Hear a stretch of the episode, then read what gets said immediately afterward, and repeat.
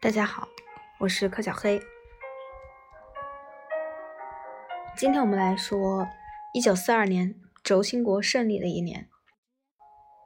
这一年，德国、意大利、日本几乎在各处都取得了胜利，强大攻势蹂躏苏联北非和太平洋的大部分地区，就像一个山指巨爪在抓取欧亚半球。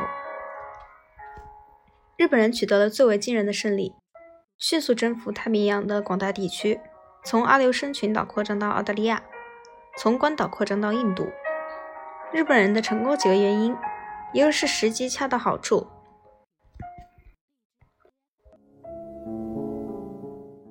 他们发动进攻时，法国和荷兰已被占领，英国正在为自己的生存而拼命斗争，美国则是刚开始从和平时期的经济转向战时经济。日本人的成功还因为与在与中国游击队作战的几年中。他们已经将士兵训练的能渗透到敌军阵地的周围，从侧翼和背后发动进攻。这些战术在东南亚丛林中与西方军队作战时十分有效。日本人受益于殖民地人民针对西方地宫主义列强过去的剥削所产生的怨恨。日本侵略者用“亚洲人的亚洲”这样的口号鼓励了这种情绪。这些因素解释了日本人何以令人难以置信的从迅速从胜利走向胜利。香港到关岛、新新加坡、菲律宾、马来亚、印度尼西亚、缅甸等东南亚国家，从而到达印度的边界。五个月内，日本人只伤亡一点五万人，就赢得了拥有一个多亿人口的帝国，能提供世界百分之九十五的生橡胶、百分之九十的大麻和三分之二的锡。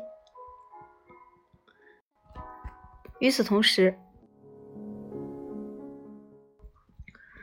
苏联战场上。希特勒于1942年6月又发动了一次大规模的进攻。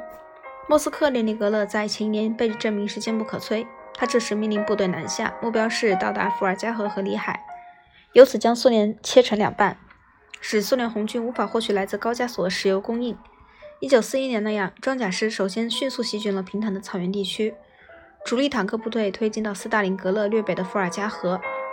北非1942年也是德国人取得胜利的一年。一九四一年三月，在剽悍的隆美尔将军指挥非洲军团，将利比亚的英国人打退到埃及边境。一九四二年五月，隆美尔继续发动进攻，越过边境进入埃及，到达离亚历山大近五十英里的阿拉曼。隆美尔深信自己将取得彻底胜利，他为胜利进入开罗挑选了一匹白色的战马。此时，轴心国在每条战线上都处于幸运的顶峰。